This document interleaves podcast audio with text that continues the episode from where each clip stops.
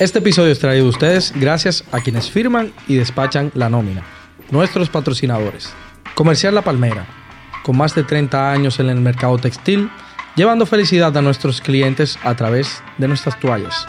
Si quieres conocer más sobre nuestros servicios, llama ya al 809-533-1812 y síguenos en Instagram como lapalmera.do.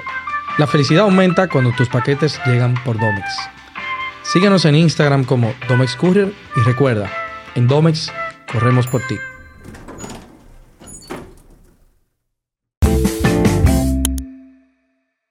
Bienvenidos una vez más al único espacio del metaverso, donde seres humanos y otras especies del mundo del Internet buscan y encuentran una perspectiva como ustedes siempre les ha gustado y siempre les gustará, realista del día a día del trabajo. Esto es la nómina y agradecemos como siempre a todos y cada uno de ustedes por justificar su salario con su audiencia.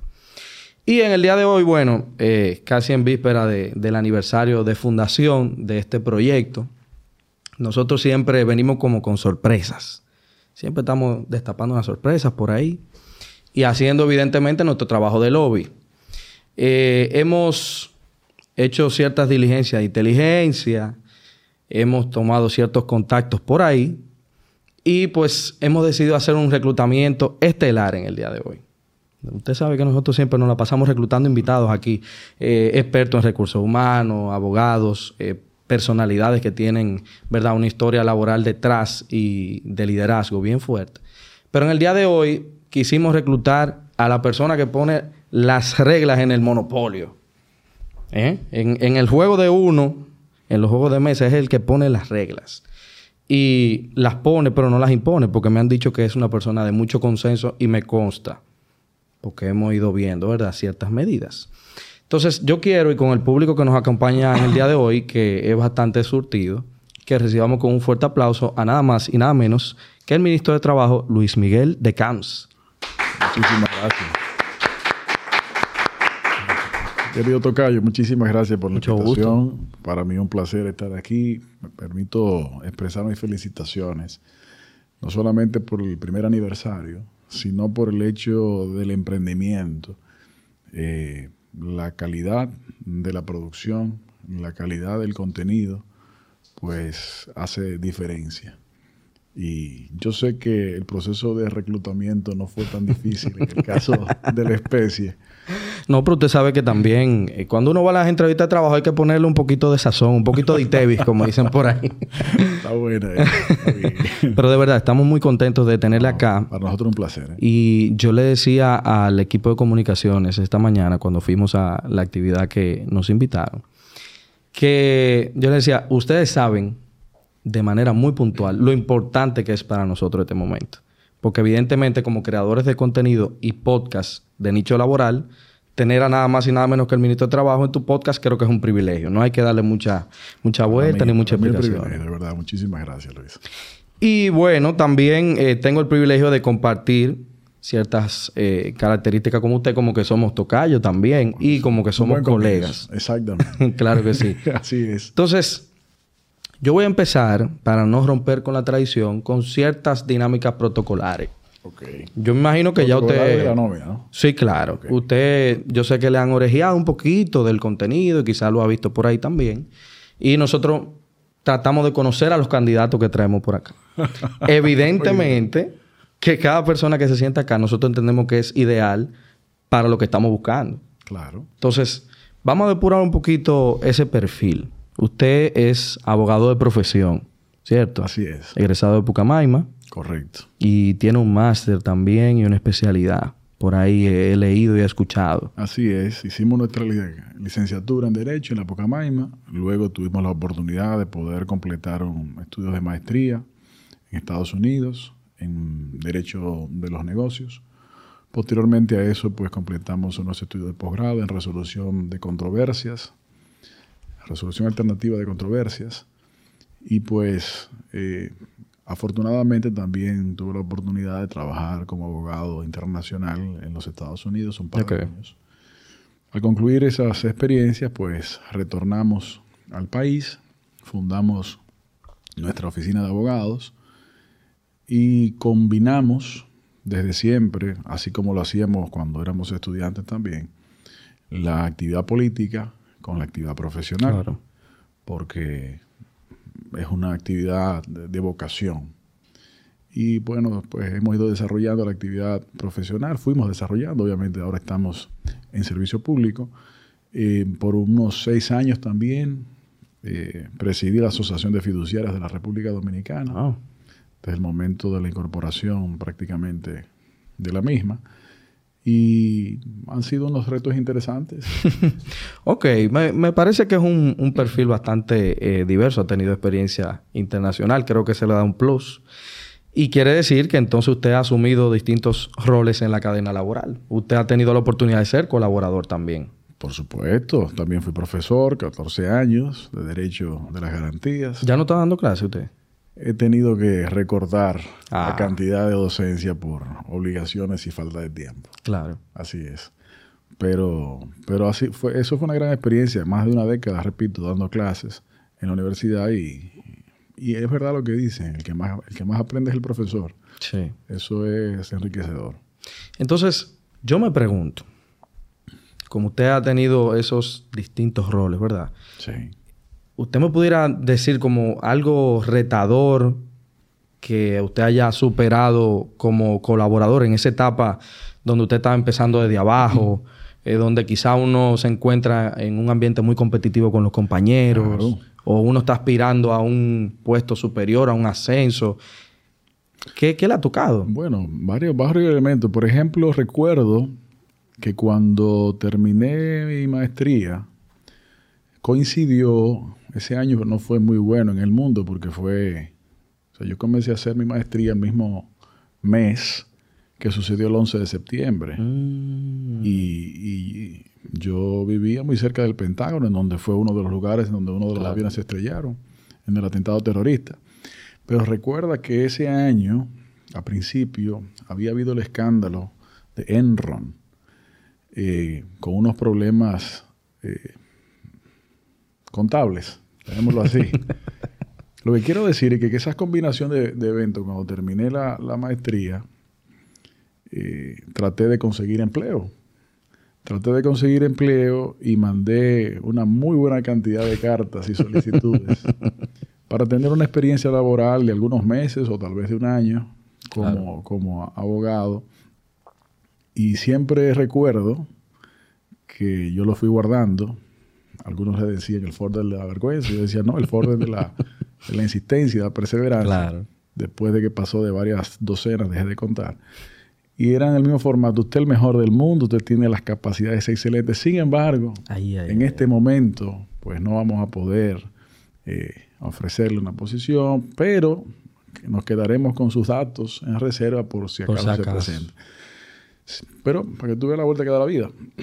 Luego logré eh, es- enrolarme en los estudios de posgrado de resolución de alternativa de controversias y tuve, conocí más personas y me hablaron de una firma y una situación.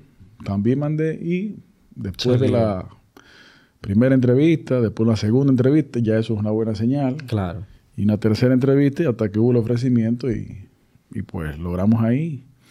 Cuya experiencia fue muy interesante porque recuerdo perfectamente que la primera, el primer caso, digamos, que me asignaron fue el de completar el proceso de registro y cumplimiento regulatorio para la instalación del Banco de Vietnam en Nueva York, ¿Cómo? que no tenía banco- Eso suena muy, muy sencillo. Sencillito. bueno, regulaciones financieras, bancarias, estaduales y federales e internacionales no, no eran tan sencillas. No, claro, no te Pero fue un caso. gran reto. Lo que pasa es que justamente ahí voy a la segunda parte de la pregunta. Fue un gran reto que no solamente el español e inglés, sino también dentro del idioma español habíamos una batería de abogados latinoamericanos en donde un término no necesariamente significa lo mismo en un país que en Ah, otro. claro, claro.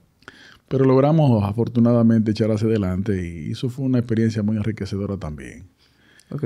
Y claro, eh, la decisión posterior de, de abrir es- despacho, abrir oficina, pues fue una decisión también que tomamos. Algunos entendían que era un poquito arriesgado, como sin duda lo era, pero afortunadamente la tomamos y, para nada arrepentido, al contrario, la oficina de la cual estoy en licencia eh, le ha ido bastante bien y, ha sido también una experiencia interesante. Qué bueno. Decidió en ese momento que era la hora de dar el salto. Sí. Así Esos son los procesos de la vida. Porque Ahora, nunca, pensamos, cuando nos fuimos a estudiar y luego a trabajar, nunca nos, nos fuimos con la idea de quedarnos, sino de tener esas experiencias y ah, retornar a nuestro país con las experiencias y devolver lo que pudiéramos devolver y aportar lo que pudiéramos aportar. Porque como, como le decía, pues la actividad política nosotros la vemos como una obligación cívica. Yo creo que todos los ciudadanos tenemos la obligación de involucrarnos de alguna manera en la política. No necesariamente usted tiene que dedicarse solo a la política, pero yo creo que sí es necesario en algún momento determinado, en mayor o en menor medida, aportar, porque al final eh, es la, la construcción de la sociedad. Claro, de la sociedad que nos toca. Exactamente. Bien, bien. Me, gusta. Es, muy convincente su, discurso, de verdad. Gracias. Y me surge la, la, inquietud, ya que estamos supuestamente en este proceso de reclutamiento, preguntarle algo que yo sé que muchas personas han tenido que vivir en procesos de reclutamiento y quizás no saben qué responder, porque a veces son preguntas como ganchosas, dicen por ahí. Eh, ¿A qué ustedes se dedican su tiempo libre? El corto tiempo libre, porque eh, sé que está muy comprometido ahora con, estas funciones, pero ese, ese, esa brecha pequeña de tiempo, no sé si será media hora, dos horas en el fin de semana. Bueno, efectivamente, pues la disponibilidad de tiempo libre y o de ocio se ha reducido dramáticamente, em, hmm. pero afortunadamente eh, nos ha ayudado a especializarnos a aumentar los niveles de organización. Por ejemplo, yo, a ver. yo siempre he sido muy tempranero. Yo, yo me levanto muy temprano. Usted es lo que dicen los millennials, un, morning person. Absolutamente. El ciclo circadiano mío es de las mañanas. Claro, la gestión de gobierno me ha obligado a combinar los, ciclos circadianos porque cuando este gobierno inició, eh, efectivamente, como es conocido por la ciudadanía, el presidente Abinader pues, es una persona que no tiene miramientos de horas, ni mucho menos para trabajar, pero también generalmente tiene un ciclo más nocturno. Entonces, cuando, sobre todo en el inicio de la gestión, en medio de la pandemia, todos estábamos con mascarillas, esas conversaciones, esas reuniones convocadas para comenzar a las 11, a las 12 y terminar cuando sea que se termine, obviamente de la noche, no del mediodía nos obligó a hacer las cosas. Pero, por ejemplo, me gusta mucho leer, trato de sacar algún tiempo diario para eso, generalmente en las madrugadas, un poco al menos. Okay. Eh, antes, antes me gustaba correr. Eh, como todo corredor, una lesión de rodilla ah, ha impedido que poder, poder seguir eso. Y la verdad también, tengo que decir, pues siempre he tenido una exposición y vinculación, incluso familiar, con el arte específicamente. Ah, claro, sí. de, eso sí me han hablado. Con la música. Por ejemplo, cuando, cuando viví fuera, duré muy poco tiempo sin tener que buscar un instrumento y, y me aparecí una tienda y dije, ¿cuál es la guitarra más barata que tú tienes? es malísima, no importa, la más barata, esa es la que yo necesito. Y pues siempre he tenido alguna vinculación y afición pues a la música, fundamentalmente. Tratando de combinar eso y pues eh, compartir con mi familia, con mis hijos, eh, y tener la oportunidad también de mostrarles, sobre todo ya que han comenzado a tener una edad que comienzan a entender mejor muchas cosas, pues que puedan conocer lo que, lo que uno hace, entender de alguna manera también lo viví yo cuando, cuando era niño y cuando era claro. mozalbete o dicen chamaquito, eh, yo mismo. Y eso pues ha sido una experiencia muy interesante. Yo creo, yo creo que es algo positivo también y, le doy mucho agradecimiento, obviamente, a la vida, a Dios y a, y a, la oportunidad de poder servir desde el espacio en que nos encontramos. Claro. Ok. Bueno, yo creo que e, este perfil está bien depurado. Por el momento, por el momento. Yo siempre tengo mis preguntas por ahí escondidas. Pero mientras tanto, quiero que pasemos a, vamos a decir, el, plato fuerte del día de hoy. Y obviamente también desencadenar en esta conversación, tocar ciertos temitas que entiendo que mucha gente está curiosa de tener su perspectiva, eh, tanto eh, personal como oficial, eh, en calidad de servidor público o funcionario público. Y bueno, rescato, en este caso de manera principal, esta iniciativa que también la saludo y la valoro muchísimo del plan piloto de la semana laboral reducida. Eh, básicamente para que el público entienda, los que nos escuchan eh, tanto por Apple Podcasts y por Spotify en formato de video, porque ahora también se ven los, los videos en, Spotify, y en formato de video también en YouTube, pues eh, básicamente esto es un plan voluntario. Usted me va corrigiendo. Es voluntario. En este caso han habido cinco empresas. está Ciuben, Senasa, Ejejaina, Claro y Inca e Inca. Entonces, estas empresas, al haber recibido eh, la invitación del ministerio y tener esta conversación, este acuerdo, pues entonces se han sometido a este plan eh, en total seis meses, según lo que escuché, mes y medio de planificación, tres meses de ejecución y mes y medio de levantamiento de información en acompañamiento de eh, la Pucamaima, nuestra alma mater. A mí me parece eh, fascinante. Yo quiero saber cómo, cómo surge esa conversación, porque yo siento, por ejemplo, la nómina surgió de, un, de una nota en mi celular, eh, quizás acostado en mi cama, haciendo brainstorming. ¿Cómo se inicia esta conversación? ¿Cuándo fue? Si se puede saber. Claro, lo primero, lo primero, Luis, es que queda usted reclutado como expositor de esta iniciativa. Señores, ya ustedes saben. Descrito de manera ejemplar. Sí. Sí, sí, sí. Ah, no, excelente. Estaba tomando notas. Efectivamente. Bueno, fíjate. Eh, lo primero que quiero comentarte es que si bien soy abogado de profesión y de ejercicio por muchos años, la verdad es que nunca fui especialista en derecho del trabajo, derecho laboral. Sí lo conozco, obviamente, lo trabajé, pero no como una especialización central. Eh, obviamente, en estos tres años y medio he aprendido algo. claro. Un poquito. Eh, hemos ido aprendiendo. Somos dos, ¿eh? No se preocupe. Claro. Nos ha tocado. Y como la gestión inició probablemente en el peor momento de la pandemia, no había medicinas, no, había, no existían vacunas en el planeta. Eh, estamos en la transición, nos tuvimos que encargar de la administración de los programas fase, fase 1 y fase 2. Todos recordaremos lo que eso significó. Luego la extensión de fase 1 y luego la extensión especialísima de fase turístico. Eh, lo menciono porque durante aproximadamente año y medio, de los tres años y medio que llevamos, eh, lo pasamos en pandemia. Sí. Eh, eso nos impidió probablemente iniciar más temprano de lo que iniciamos una serie de iniciativas. Pero una de las cosas que la pandemia trajo, y estoy seguro que ustedes lo conocen perfectamente bien y lo han tratado en este espacio, es que lo que en el mundo del trabajo se veía como el futuro del trabajo, en cuestión de pocos meses se convirtió en el presente. El presente, claro. En algunos casos hasta en el pasado ya. Por la rapidez en que las transformaciones socioeconómicas se van produciendo en todo el mundo.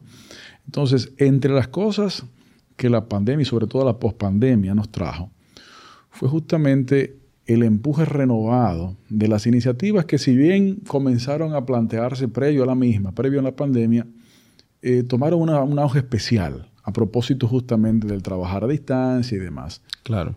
Eh, y bueno, pues el año, desde hace por lo menos dos años lo, teníamos identificado como, como un proyecto que teníamos que, que abordar en el momento que pudiéramos eh, estuvimos muy concentrados en otras iniciativas también importantes, no solamente los aumentos salariales, los programas de formalización del trabajo doméstico, el aumento de la productividad, de la, de la protección de la seguridad social, muchísimas cosas también importantes.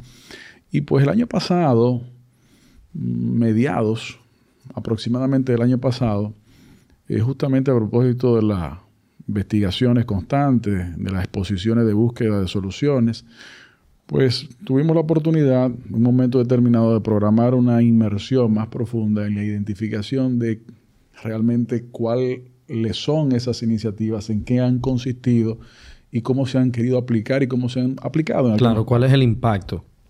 Eso nos llevó a identificar diferentes actores en el mundo y nos dimos al traste pues, con la entidad, esta es una asociación sin fines de lucro originalmente de los, del Reino Unido que se llama Four Day Week.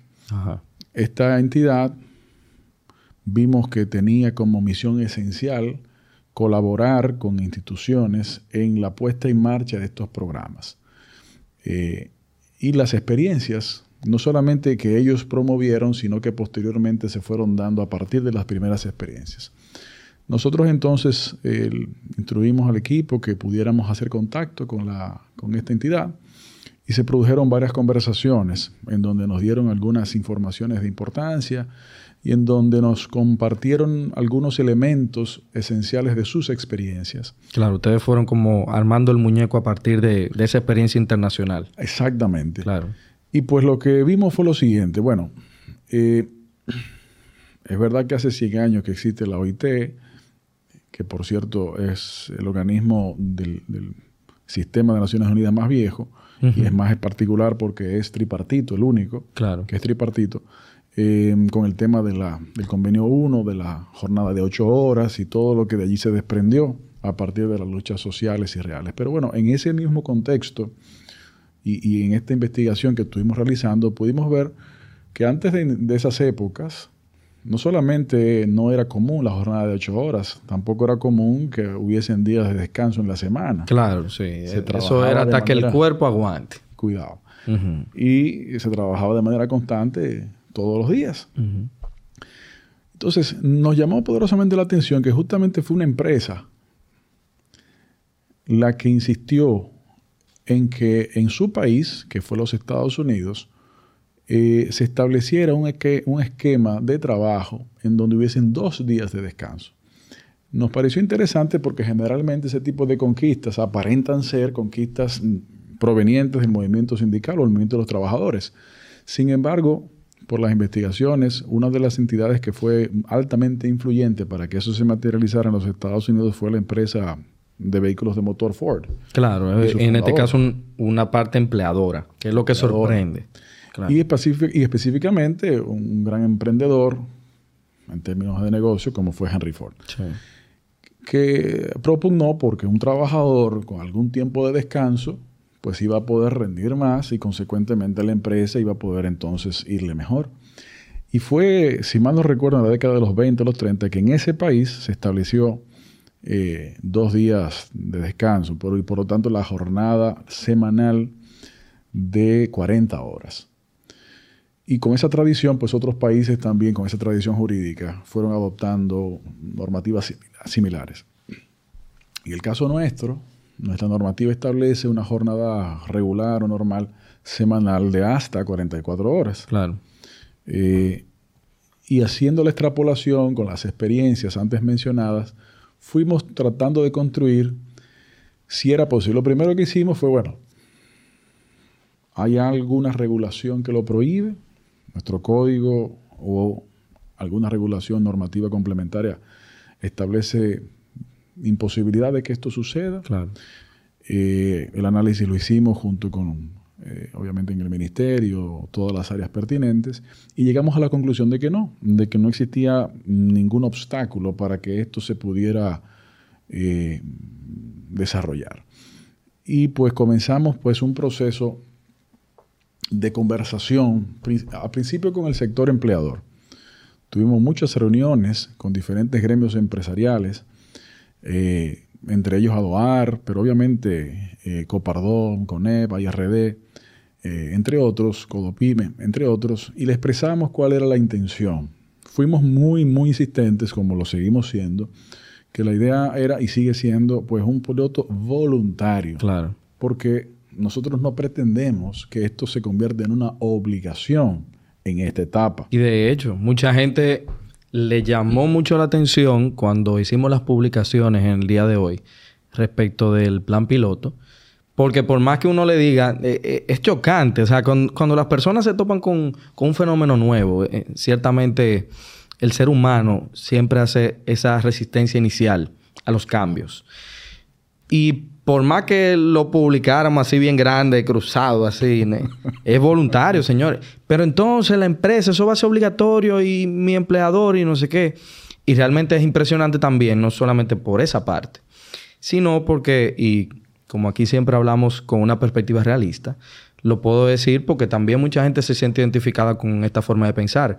Muchas veces eh, nosotros nos situamos en la manera de comportarnos en la sociedad del, como le llamo yo, el tigre y el palomo.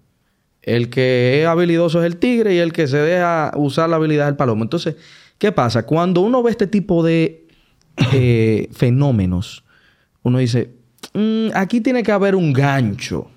Estas empresas, no sé qué, tiene que haber un gancho. Pero realmente es porque a la sociedad le cuesta entender que hay cosas que están cambiando y que realmente eh, a las empresas también le conviene este aumento de productividad y de bienestar, que entiendo que es un tema que incluso ha hecho que plataformas como la nuestra cobren sentido.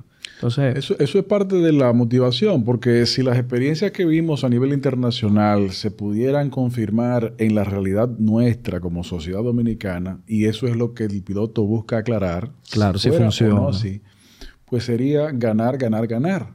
No ganar, ganar, ganar tres veces. ¿Por qué?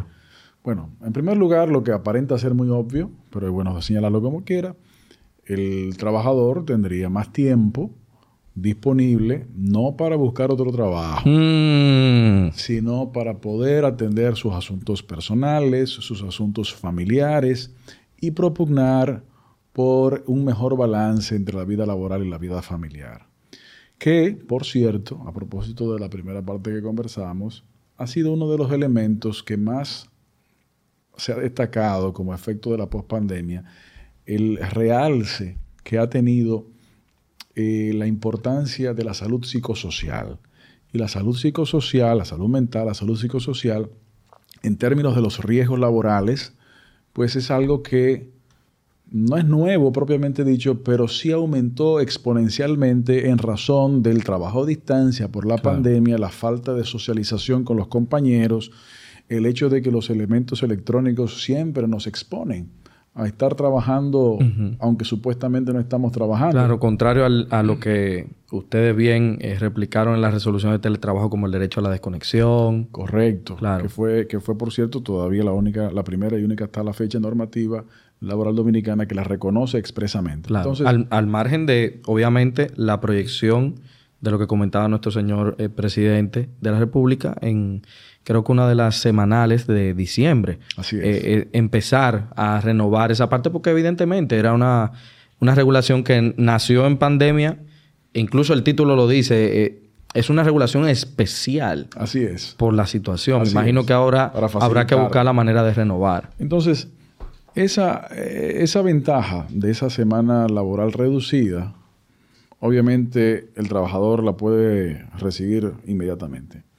Lo que mucha gente tal vez a primera vista no se da cuenta es que pudiera, y eso es lo que queremos confirmar o descartar con el piloto, pudiera ser también una gran ventaja para la empresa. Porque si efectivamente el equipo y el personal de la empresa está con mejor capacidad de descanso, está en mejores ánimos por la misma razón, está más animado porque tiene un espacio de trabajo en donde la empresa también tiene ese tipo de política pues entonces probablemente el rendimiento, la concentración sea aún mayor. Puede aumentar, claro. Y consecuentemente, ¿qué es lo que las empresas de, con fines lucrativos buscan? Pues aumento de productividad. Y según los análisis internacionales de este tipo de pilotos, en esos países, en algunos casos, la productividad ha subido, no solamente se ha mantenido, sino que ha aumentado mm, cerca de un 19%, que para mí eso es muchísimo. Claro, porque eh, eso es lo que escuché, o sea, de ustedes, del ministerio, se espera mantener, o sea, eh, eh, según los indicadores, mantener el 100% de la productividad, 100% de manera integral el salario, la remuneración, y entonces reducir un 20% el tiempo trabajado. Así es. De hecho, en una de, los, de las empresas participantes, en una de las intervenciones que hicieron, señalaban, creo que con mucha claridad de visión, una de las cosas que ojalá pudieran confirmarse con el piloto, y es que si efectivamente eso que se busca se confirma, las empresas van a producir más, van a consecuentemente hacer más negocios, consecuentemente se presume que en algún momento crecerán y si crecen crearán más empleos. Claro. Entonces, ganar, ganar. Y el tercer ganar, ¿cuál es? Bueno, el sector gubernamental. Claro. La función del Estado a través de la gestión del mismo por el gobierno y en materia laboral del Ministerio de Trabajo, ¿cuál es? Es crear las condiciones para que las relaciones laborales se desarrollen de manera sana, equilibrada, justa y se pueda entonces crear riqueza para la sociedad y todos sus participantes.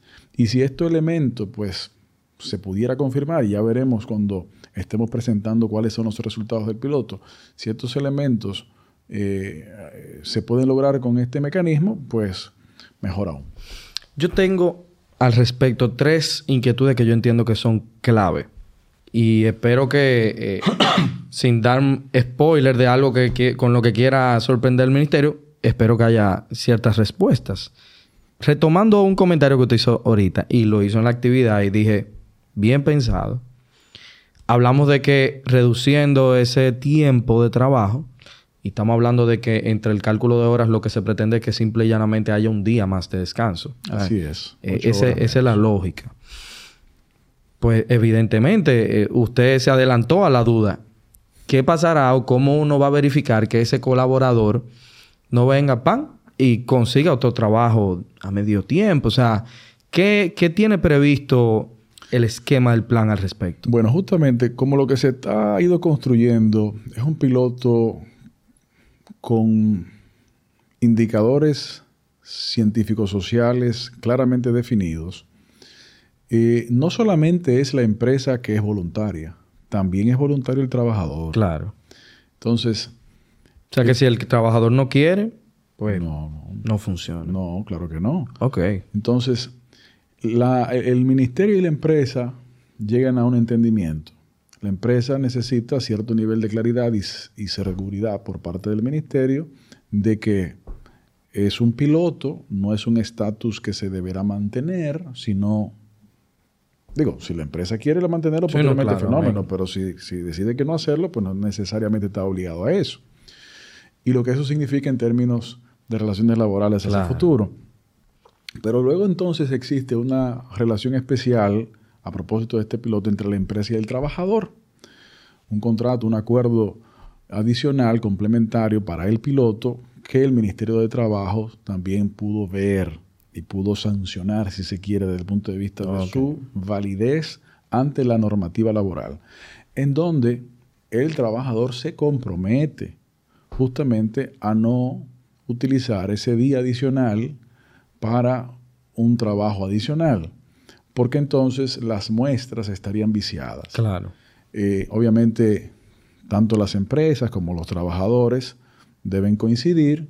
Eh, las muestras para este piloto, en el caso de República Dominicana, son bastante altas. Es decir, en el caso, por ejemplo, de, Reino Unido, las muestras de su piloto fue de menos de 100 trabajadores. Mm. Sí. ¿Y aquí? Aquí está por encima de 450 trabajadores. Ok.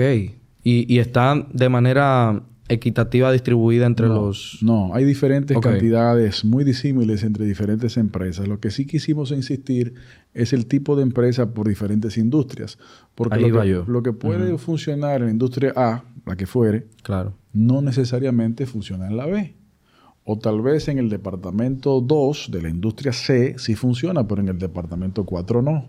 Claro. Entonces, hemos tratado de construir una variedad que nos permita tener esos factores diferenciadores.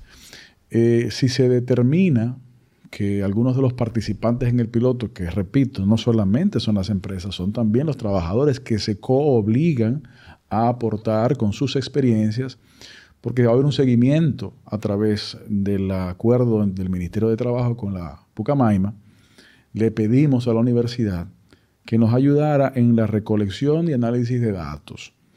Y lo hicimos así para buscarle también una separación e independencia a la iniciativa que no aparente que el regulador, el Ministerio de Trabajo... Claro, está fabricando sus propios datos. Exactamente.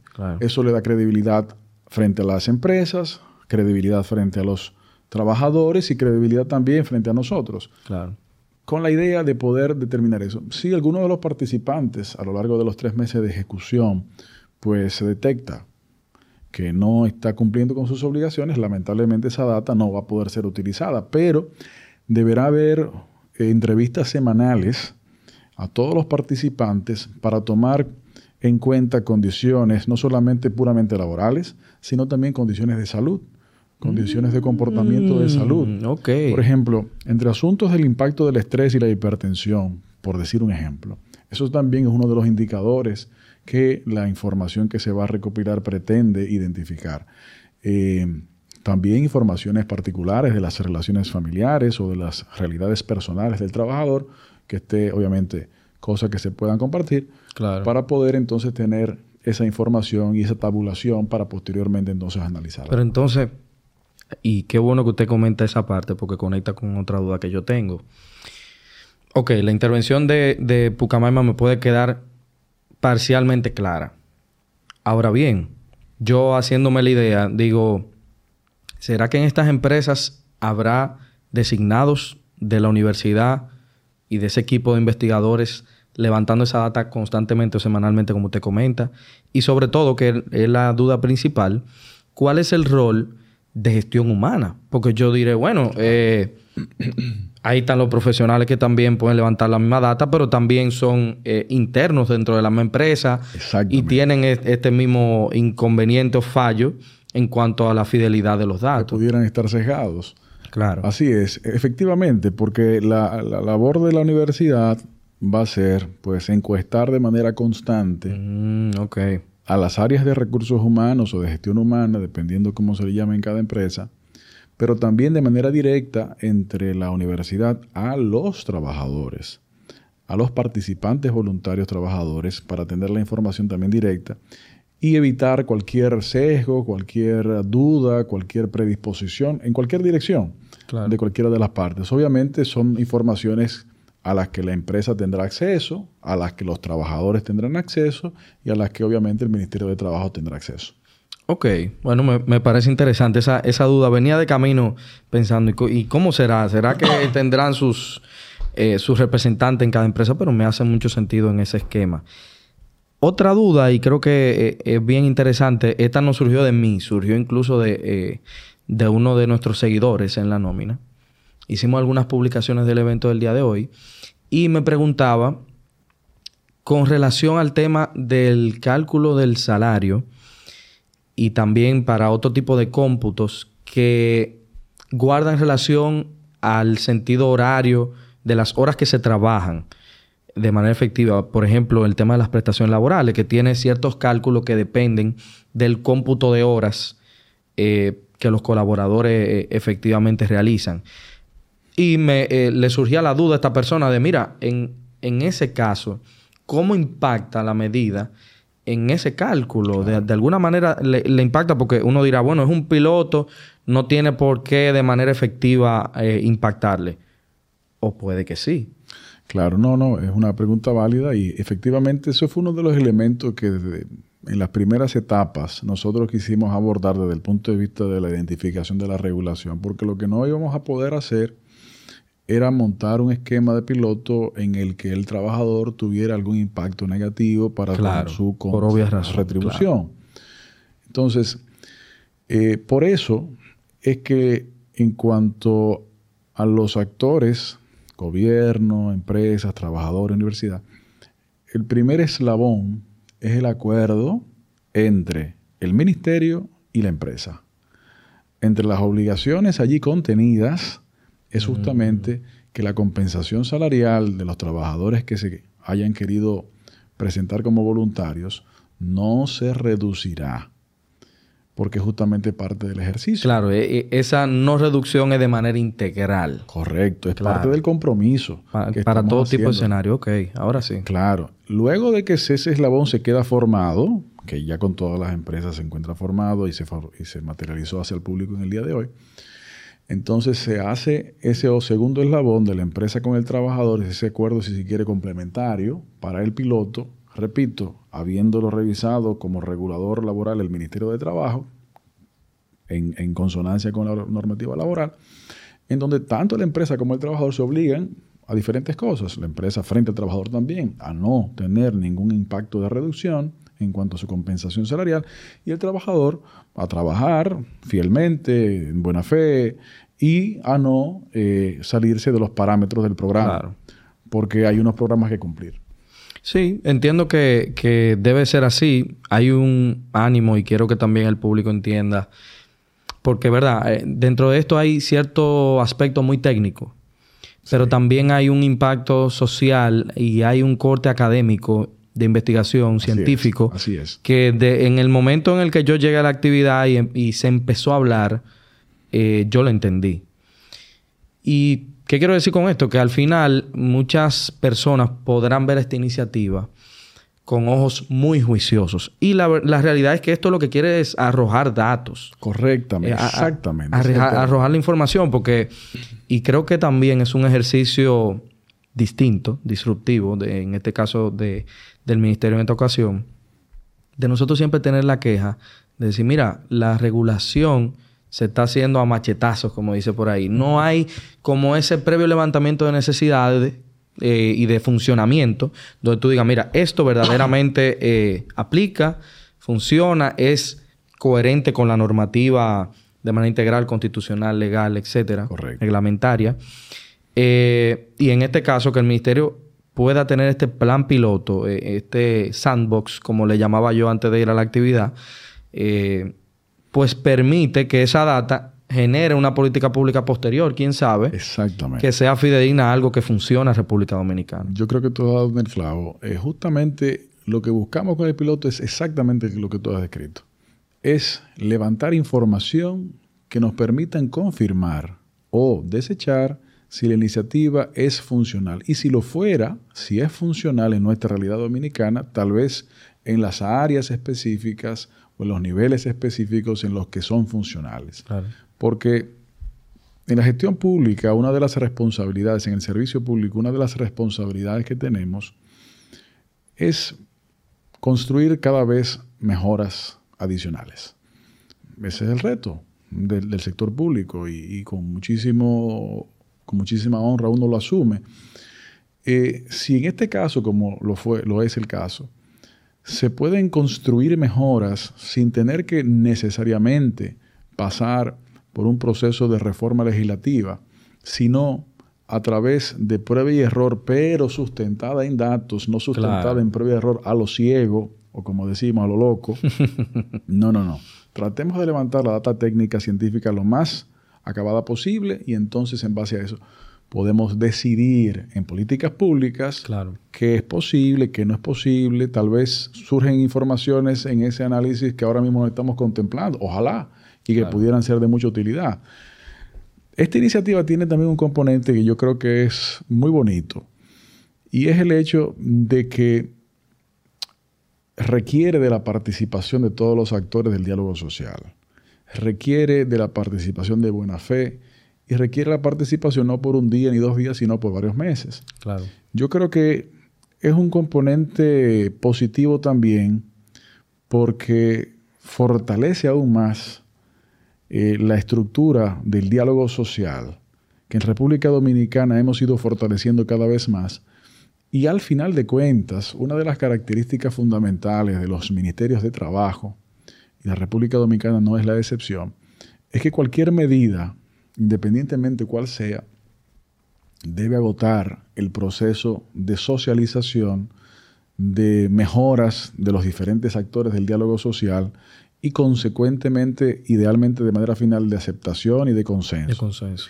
Porque al final, Luis, en el fondo, eso es democracia. La democracia es la responsabilidad y compromiso de la construcción de mejoras y transformaciones sociales a través del diálogo constante. No solamente porque hayan habido unas elecciones en donde haya habido una autoridad eh, amplia, qué bueno, sino también la obligación en democracia de ratificar esos apoyos, de ratificar todos los días ese compromiso para que las gestiones desde la política pública sean gestiones que no solamente mejoren, qué bueno, pero también que esa mejora incluya el empoderamiento ciudadano de la misma. Mire, si usted supiera que usted haciendo el comentario ahorita de, de cómo di en el clavo y cómo puedo ser ideal para ese puesto, para ese nombramiento, usted también en lo que pues quizá un reclutador llamaría... Es, honorífico. Claro, sí, no, no, yo sé que sí, no se preocupe. no, total, no, no puedo entre la nómina de verdad que es esta y la del ministerio, hay un choque. Exacto. Pero, eh, como diría quizá un, reclutador eh, común, en una entrevista por competencia ya sabemos que usted aplica lo que ha aprendido en su especialidad de resolución alternativa de controversia. se, se, nota, las habilidades se notan ahí. Gracias. Entonces, yo quiero pasar a, esta etapa en el episodio a tocarle ciertos temas. Con mucho gusto. Y vamos eh, quizá de manera picadita viendo y profundizando también en otros cómo, cuál es la perspectiva suya y, la del ministerio. A ver qué, a ver qué tal. Y yo quise empezar por el tema de la, de la empleabilidad. Yo, como estábamos hablando de, temas científicos de datos, yo también he hecho un poquito de tarea. Entonces, eh, me sorprendió bastante eh, un estudio que vi de que realizó el BID el año pasado y habla del tema de, eh, de la situación laboral pospandémica. Sí. Cómo impactó en la pandemia y pospandemia. Y de las cosas que, que destaque, que subrayé acá, eh, el tema de la alta tasa de informalidad en algunos casos, sobre todo cuando se trata de, una densidad poblacional más madura. Quiere decir que quizás los jóvenes eh, atienden más a la formalidad laboral, pero cuando se van haciendo más adultos, quizás eh, la, media va bajando un poquito. el tema de la brecha en las habilidades, ese tema de que quizás la demanda no coincide con la oferta en el mercado. Y también otros datos de, estudio, por ejemplo, de ANGE, de cómo quizás las empresas ven a los colaboradores jóvenes. Entonces, por ejemplo, yo, yo quisiera preguntar con este tema de la, eh, de la tasa quizá de informalidad. Yo le voy a dar mi punto de vista de por qué quizás puede suceder y luego usted me da el suyo. Yo veo el tema de la tasa de la informalidad laboral íntimamente relacionada con la informalidad corporativa o comercial. ¿Por qué lo digo? Porque quizás, hablando muy llano y muy claro, no me imagino un colaborador, un colaborador diciéndote, eh, aunque se dan los casos, no, no me ponga en seguridad social, eh, eso, eso chelito, dámelo por detrás. no suele darse, porque el, tema de la seguridad social le es eh, beneficioso al colaborador y mucha gente lo entiende increíblemente. Quizá el tema del sector empleador, pues quizá cuando apela a la informalidad comercial y tributaria, consecuentemente, etcétera, pues también evade la parte laboral. ¿Cómo usted ve esa parte? Bueno, gracias por permitirme también abordar esos elementos que son fundamentales. Probablemente, probablemente sea de los principales elementos. Eh, la República Dominicana tiene unos niveles de informalidad que deberían ser más bajos. Obviamente aspiramos a que sean más bajos. Em, no son los más altos de la región, afortunadamente, pero tampoco son los más bajos. Por ejemplo, la informalidad laboral el año pasado en Guatemala, por ejemplo, rondaba la informalidad cerca del 74%. Mm. Eh, sin embargo, la informalidad en Uruguay, que es el país con mayor niveles de formalidad laboral, la, informalidad rondaba cerca del 21%.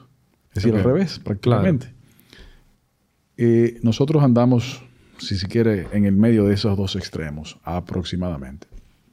¿Y por qué yo digo que es uno de los elementos centrales? Porque como bien señalas, impacta al ciudadano, al trabajador, impacta a la empresa, impacta al Estado y consecuentemente nos impacta a todos.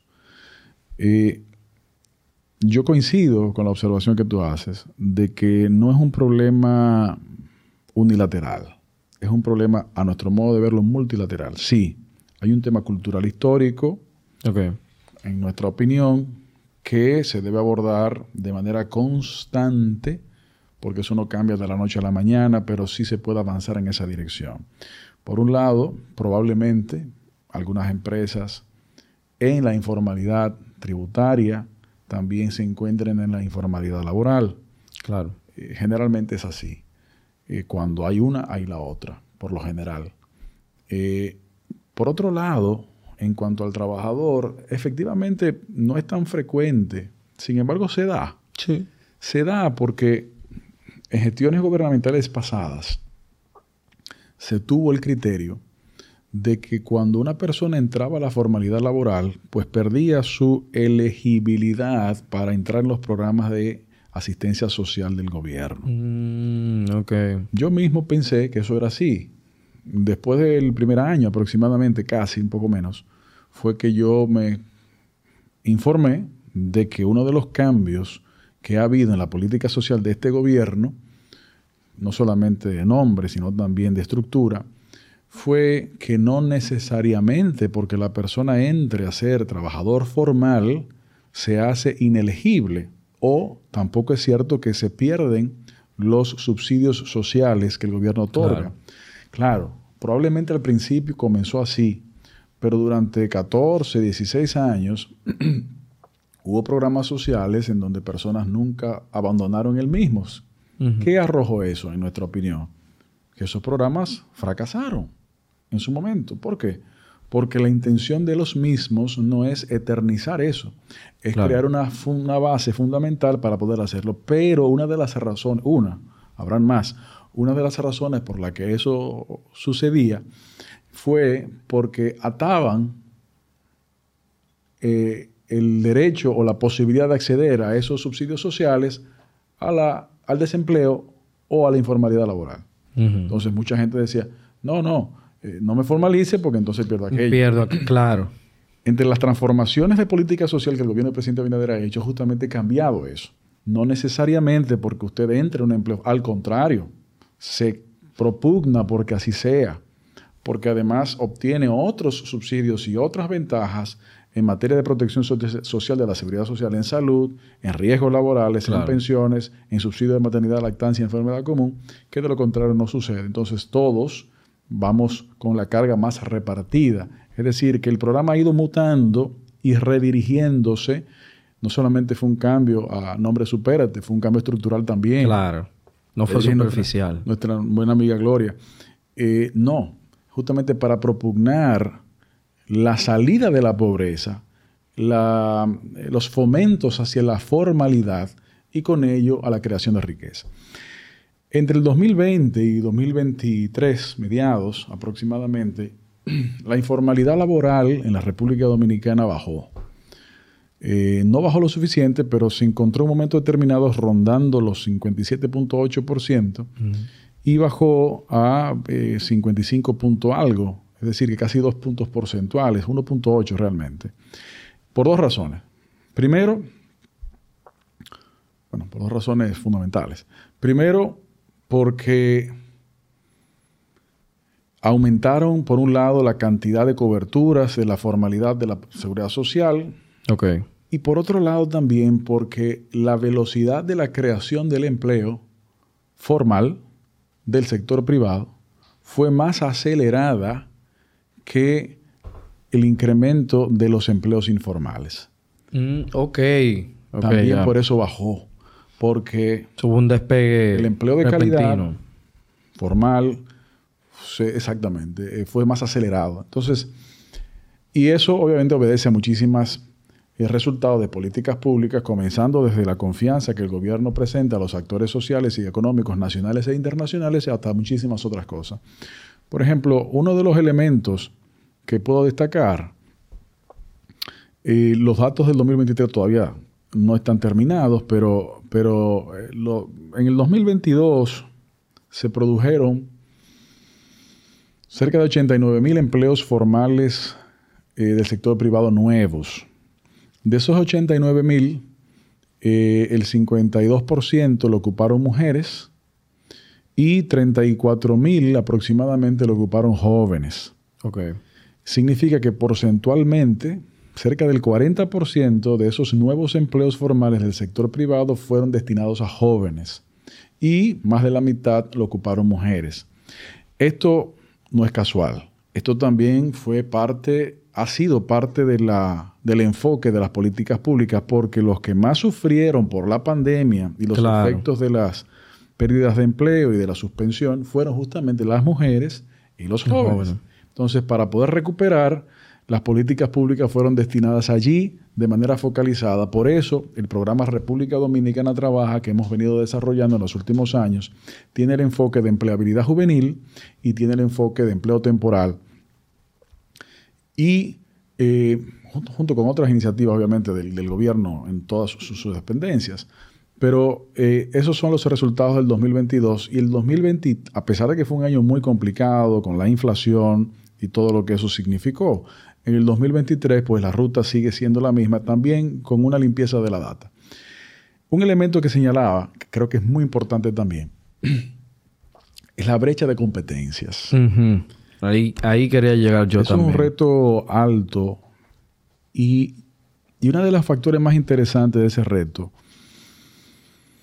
es que nos demuestra que no existe en términos reales un mercado laboral nacional. Existe un mercado laboral mundial, global, con departamentos nacionales, llamemos. Claro. Y digo, ojo, hay algunas empresas que todavía no se han enterado de eso, ¿eh? Mucho cuidado por ahí. Lo que no se han enterado se van a enterar muy pronto porque, por ejemplo, algunos de los estudios que mencionaba de Ángel y compañía, muy buenos por cierto, eh, arrojan eh, realidades. La brecha entre lo que el mercado laboral reclama y lo que los sistemas educativos de los países producen no es solamente en República Dominicana. Claro. Es en todos los países del mundo. Es verdad que mal de mucho consuelo de tontos, pero también es importante ver la realidad. ¿Cuál es la realidad? El verano pasado tuvimos la oportunidad de participar en la conferencia internacional de trabajo de la OIT y tuvimos reuniones puntuales con diferentes países, entre ellos la propia Suiza. y la brecha de competencias en Suiza a mí me sorprendió. Porque uno siempre piensa que es un país claro, con, con unos índices de bienestar eh, en el cielo. Que independientemente de que lo pueda tener de manera comparativa, tiene el reto de brecha de competencias. ¿Y por También. Qué? Todos los países lo tenemos. ¿Por qué? Bueno, por un lado, la realidad económico-social está mutando y transformándose a una velocidad que es de imposible seguimiento al pie de un no, no, es posible caerle atrás. A la misma velocidad. La innovación, la tecnología. con los elementos disruptivos en muchísimos ámbitos, es muy difícil predecir cuál será el, el También. Final. yo veía recientemente un podcast de Yuval Harari, un gran, un gran filósofo de, de Sapiens, el, el israelí, muy bueno. Y decía algo, mira, él decía, en la Edad Media, usted no sabía si iba a haber una pandemia, si iba a haber tal cosa, pero usted sí sabía que en 10 años, que en 20 años, que en 15 años, que en 30 años, si usted iba a guerra, usted iba a utilizar una espada, usted iba a utilizar un escudo, usted iba a utilizar un arco y usted iba a ir a caballo. Pero la realidad de la velocidad en que la tecnología de hoy está produciendo cambios hace prácticamente indescriptible e indeterminable qué va a suceder, no en 50 años, en muchos aspectos en 10 años. Y sobre todo en términos laborales, el impacto que tiene eso. Luis, recuérdate que hace 8 años, poquito menos tal vez, el requisito de conocer coding, codificación, no, eso no existe ya. Pero ¿cuál es la situación ahora con la inteligencia artificial? Que los codificadores que no saben utilizar las herramientas de inteligencia artificial son superados por esta. También. Eh, claro, ese, ese eh, claro, eso es una cadena, porque ciertamente hubo como, incluso en la misma pandemia, ese pico de programadores que yo dije, bueno, lo que son programadores ahora eh, dieron el clavo y de repente ahora la inteligencia artificial, ChatGPT y compañía. De la noche a la mañana. También. sí, es cierto. Esa misma competencia que hace menos de tres años era la competencia 1A, que era requerida y que se ya pronosticaba que sin eso la gente no iba a poder ser competitiva, etcétera, etcétera, etcétera. Ahora está en riesgo. Pero un año después se puso en riesgo, en riesgo de desaparecer. Entonces, eso era imposible determinarlo hace cinco años. Entonces, esas realidades a las que estamos sometidos como ciudadanos del mundo en nuestra época actual son indeterminables. Por eso, en cuanto a la brecha de competencias, el elemento más importante que se ha identificado son las capacidades blandas. Uy, muy bien que lo diga, que lo diga un invitado estelar como este, porque le hacemos episodio al público y más episodios y el jefe no está entendiendo eso.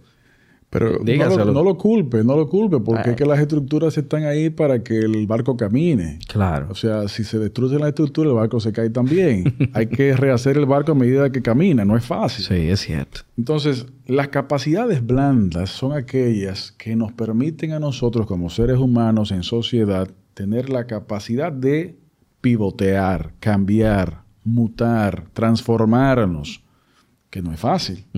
No solamente de decidir adquirir y efectivamente adquirir ciertos conocimientos, sino también entenderlo, asumirlo y perseguirlo. Las capacidades blandas, según dicen los educadores, las bases fundamentales de esta se forman en los primeros 5 o 6 años de vida. No es que no se pueda después de eso, se puede, pero es más difícil. Claro. Entonces, tenemos un gran reto. Una de las iniciativas más significativas del presidente Luis Abinader fue, en nuestra opinión, la conformación del Gabinete de Educación, de la cual el Ministerio de Trabajo forma parte. ¿Por qué? Porque es un espacio, la pandemia no nos ha permitido hacer una serie de cosas, pero es un espacio en donde, ¿qué función juega el Ministerio de Trabajo en ese gabinete?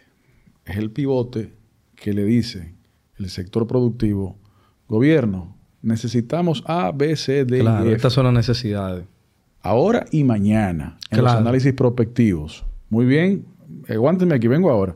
Nos volteamos y le decimos, Ministerio de Educación, Ministerio de Educación Superior. Hay que cultivar este tipo de Instituto de Formación Técnico Profesional. Vamos a reformar las currículas, vamos a redirigir estas competencias, porque no solamente es una empresa que yo sé lo que va a hacer en ocho años, sino el mercado local y el mundial tienen estas realidades.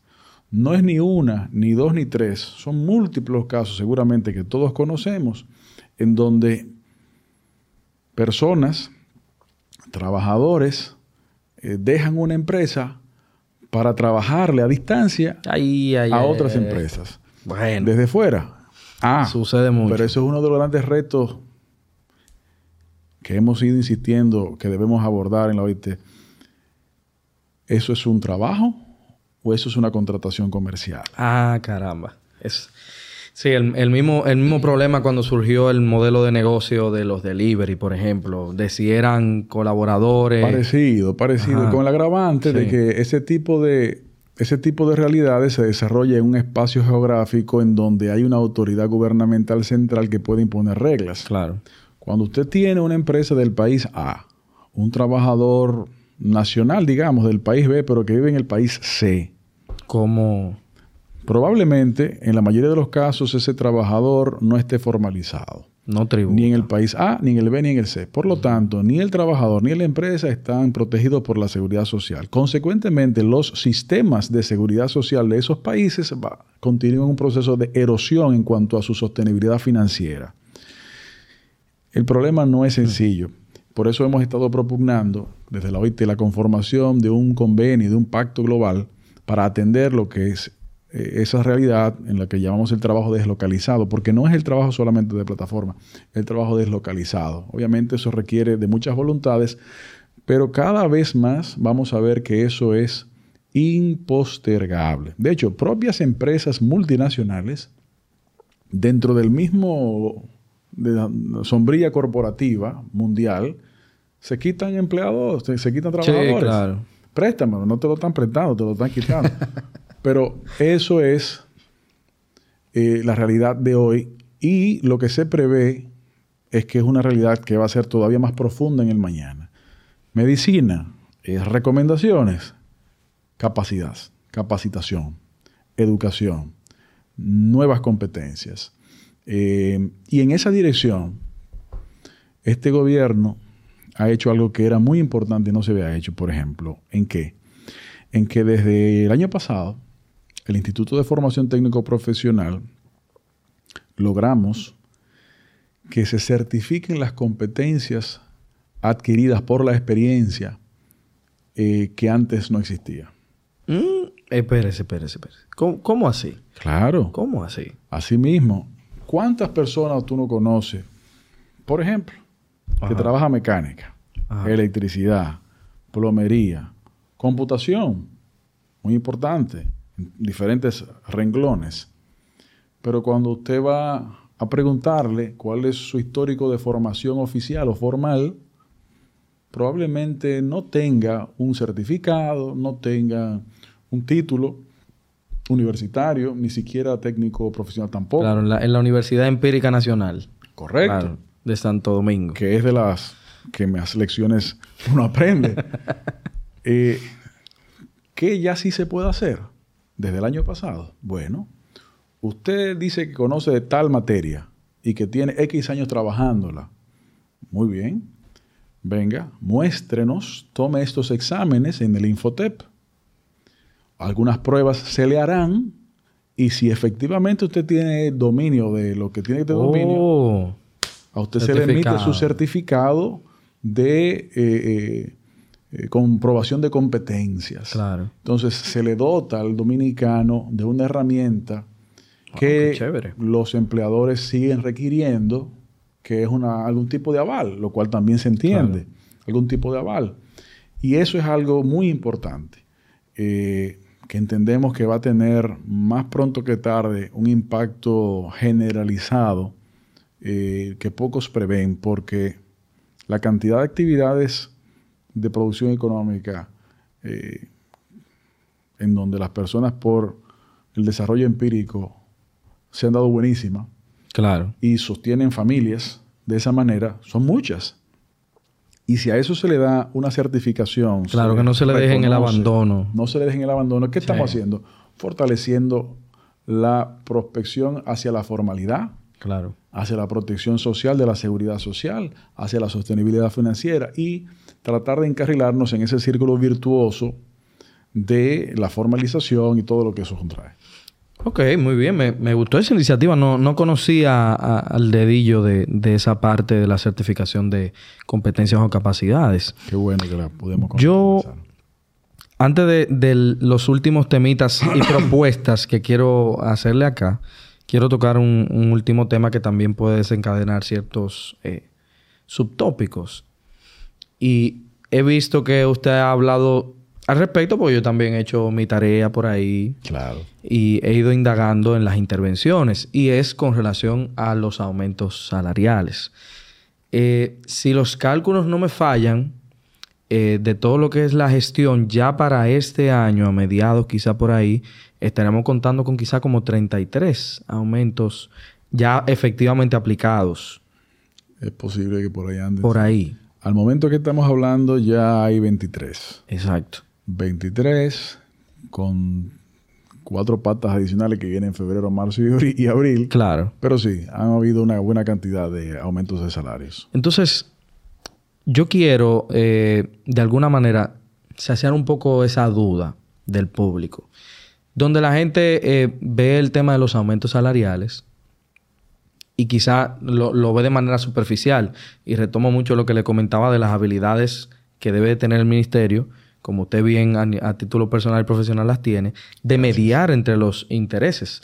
Me acuerdo en una entrevista que eh, usted estuvo comentando, el Ministerio de Trabajo es el organismo, uno de los pocos organismos del Estado en el que efectivamente se da ese choque de todos los intereses de todos los involucrados, sector trabajador, sector empleador, eh, eh, los gremios y demás, y el Estado.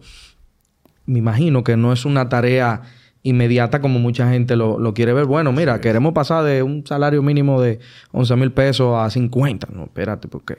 ¿Verdad? Claro. Hay resistencia de, de todas partes. Pero yo sé que a veces el público se queda con esas ganas de entender cómo está viendo el Estado esta política de manera progresiva con relación a temas como la inflación y como temas de la equiparación con la canasta básica y con los distintos quintiles. ¿Cómo lo ve el ministerio al respecto Bueno. a este día?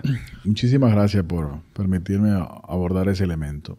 En este gobierno, el presidente de la República, yo no recuerdo ningún presidente previo que lo haya dicho ni que lo haya hecho. Dijo, ya no como candidato, sino como presidente, uno de los objetivos centrales del gobierno es la mejora del salario real de los trabajadores. Para fines de repaso, el, el salario real es el salario nominal menos la inflación en términos muy simples. Tiene más complicaciones, pero Claro. No es simplemente ajustes salariales, son aumentos salariales. El objetivo de esta gestión de gobierno ha sido ese. Eh, y efectivamente no es de la noche a la mañana, es un proceso que requiere de mucha conversación, de análisis técnico, de entender que cada uno de los sectores del tripartismo legítimamente están defendiendo sus intereses legítimos también. Claro, están en su derecho de reclamar o de alar su partecita del hilo. por supuesto que sí. Si entendemos eso, entonces la posición de cualquiera de las partes se tiene que respetar. Independientemente usted esté o no de acuerdo con esa posición, usted sí la escucha y sobre las diferentes visiones y posiciones se construye. Claro. Cuando eso se da, pues el ambiente se fortalece con la confianza. ¿Y qué es lo que se ha hecho? Bueno, se ha identificado que ha habido, sobre todo en algunos salarios sectorizados de manera especial, un retraso de décadas en cuanto a aumento salarial. Una deuda social. Una deuda social. Y yo le agregaría, porque realmente no es solo social, yo le agregaría una deuda económica. Porque cuando usted activa mejoras salariales, usted, eso es uno de los insumos de activación Ah, de la economía también. Claro, Sí. con el debido cuidado Sí, sí, sí. de que no se convierta en un relajo, pero no es solamente social. Algunos salarios sectorizados, cuando llegamos al gobierno en el 20 y 21, tenían niveles salariales iguales o inferiores al año 2000, Claro. 20 años después. ¿Por qué? Porque algunos casos se habían limitado a atender la inflación acumulada y un pelito, y un poquito, no. ¿Qué es lo que hemos hecho? Bueno, vemos la inflación acumulada, por supuesto, y sobre ese mínimo, ¿cuál es la cantidad que podemos subir sin que impacte negativamente en la estabilidad macroeconómica inflacionaria, pero también sin que impacte negativamente sobremanera en la capacidad de las empresas de hacer negocios, sostenerlo, claro. de sostenerse y de eh, mantener niveles de formalidad. En los 22, 23 aumentos salariales que se han producido, no ha aumentado la informalidad por ese contexto, por ese concepto. Mm. Se ha medido bastante. Eh, tampoco ha sido un factor que ha empujado la inflación. Al contrario, el último aumento salarial del no sectorizado, del salario turístico y del salario de zonas francas, el gobierno decidió adelantarlo. Eso fue a inicios del año pasado, ¿cierto? Correcto. Como la resolución 1 y siguiente de Así 2023. Ajá. Eh, si se hubiese esperado a lo que había sido la usanza, se hubiese tenido que esperar hasta julio, agosto, no, julio, septiembre y octubre Del 23. Pero el día 3 de enero del 23, que fue el primer día laborable eh, completo, se convocó el Comité Nacional de Salarios. Y a pesar de que coincidió con cambios de mando en los gremios empresariales, logramos en cuestión de un par de meses eh, evacuar una resolución el 8 de marzo, eh, que no fue tal vez muy simpática para algunos actores, pero fue de consenso Claro. y fue positiva. Y no solamente fue la inflación, sino que fue la inflación plus X cantidad. De hecho, el próximo primero de febrero eh, corresponde un aumento de un 4% al salario no sectorizado y también entre febrero, marzo y abril un 5% para zonas francas y un 5% para eh, Turístico. turismo. Exactamente. Eso combinado a una visión de una reducción de la cantidad de salarios. Claro, de, de todas las clasificaciones. Sí. Luis, actualmente existen 17 salarios Y estos 17 salarios con los subsalarios Hmm. y las tarifas suman más de 500 salarios. Ah, no, no, imposible. Impo- imposible uno entender. Eso, exacto. Claro. Y es insostenible. Nosotros creemos que tenemos que encaminarnos hacia una simplificación de eh, la red salarial de salarios mínimos en la República Dominicana. Probablemente tampoco sea correcto uno solo, pero tampoco es correcto 17. Claro. Tenemos Ni mucho que menos reducirlo. 500. Asumamos que tratemos de bajar menos de 10.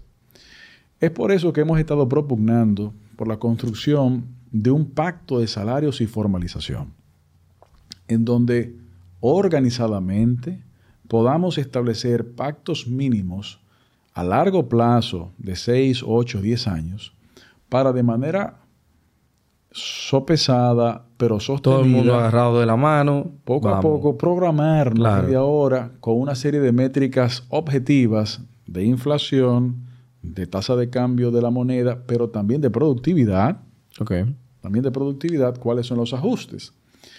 Llegado entonces, ¿a qué objetivo? A que los salarios mínimos,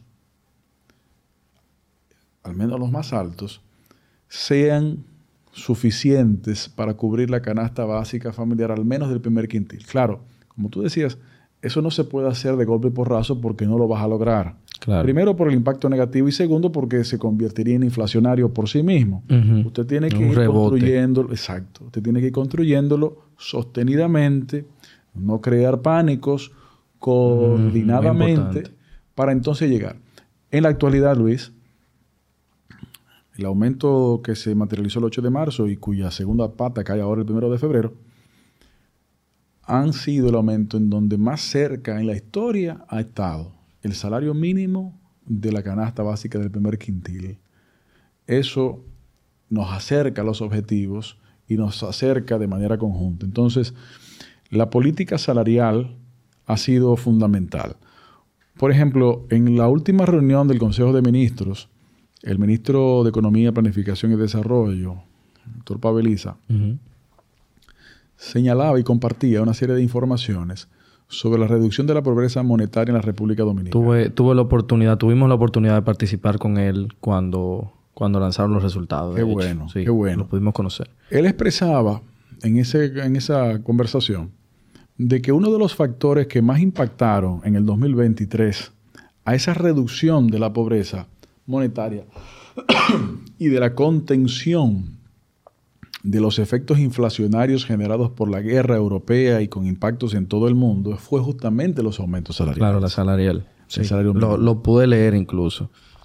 Entonces, cuando conversamos en espacios que muy amablemente nos brinda como este, podemos mostrar que las ejecutorias del gobierno no son ejecutorias eh, casuales o inventivas medalaganarias. No, este gobierno está trabajando en todos los frentes de manera coordinada y con una línea directriz clara. ¿Cuál? La mejora de la vida de los dominicanos. Punto. Claro, eso tiene tratados de desarrollo. Claro. Pero en efecto, todas estas acciones y los resultados que se han ido materializando es para lograr ese objetivo. Ok. Bueno, yo creo que luego de ir bailando entre tantos temas que entiendo que son muy sensibles para la sociedad dominicana y especialmente para los que escuchan la nómina, yo me voy a tomar el atrevimiento de lanzarle ciertos temitas.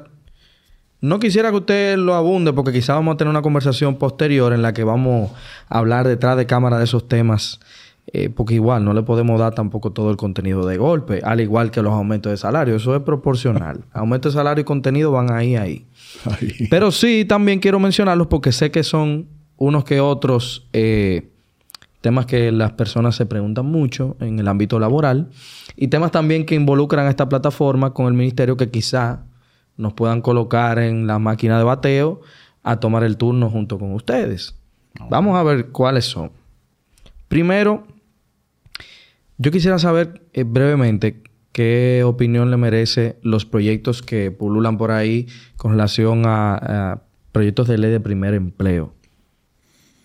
Eh, lo, lo ve ve que la estructuración de las iniciativas legislativas van por buen camino, son escuetas. En, en, lo personal pienso que a veces se quedan un poquito cortos estos proyectos de ley y hace falta como algo un poquito más interesante en ese sentido. Bueno, lo primero que quisiera señalar en cuanto a ese tipo de proyectos es que compartimos el interés de lograr el objetivo.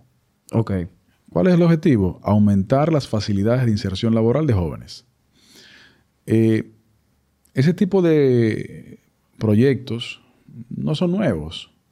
Hay una multiplicidad de los mismos, algunos con novedades, otros no necesariamente con tantas, pero ha habido una cantidad importante de proyectos de, de ese tipo durante muchos años.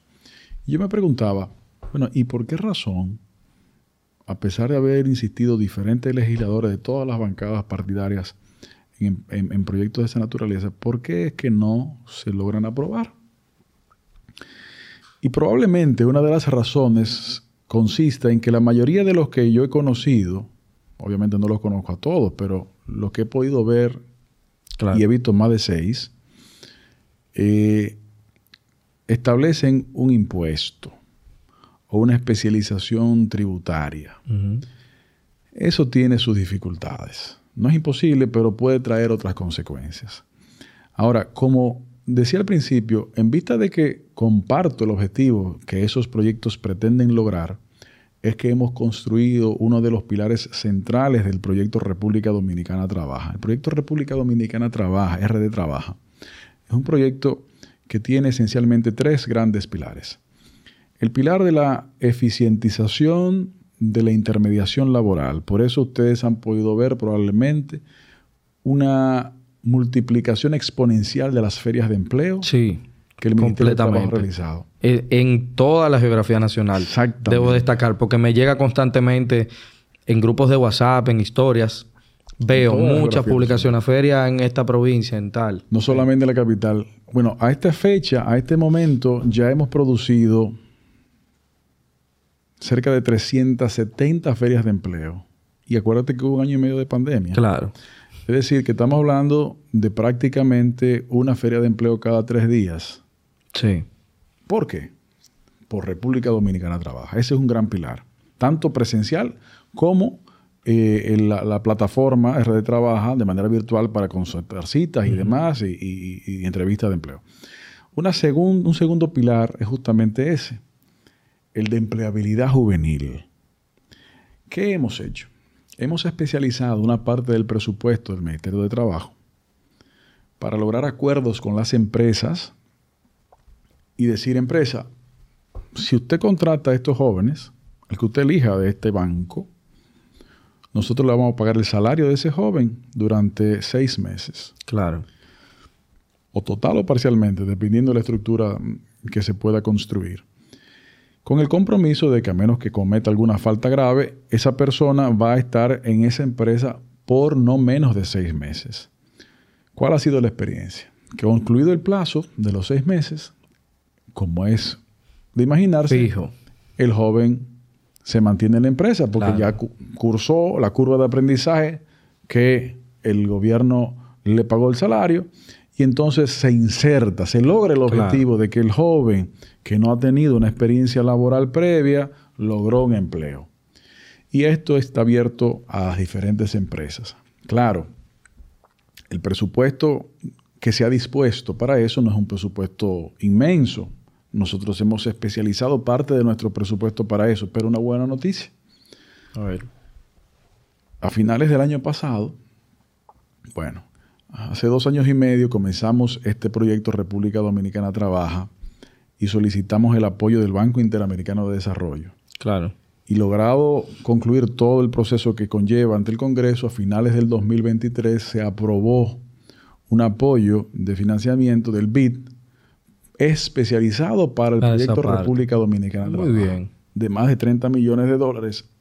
Perdón en donde una parte importante de eso va a estar destinada justamente a este proyecto, esta pata de empleo, eh, de inserción de empleo juvenil eh, para personas sin experiencia. Y también la el tercer pilar es muy parecido el esquema, pero empleo temporal.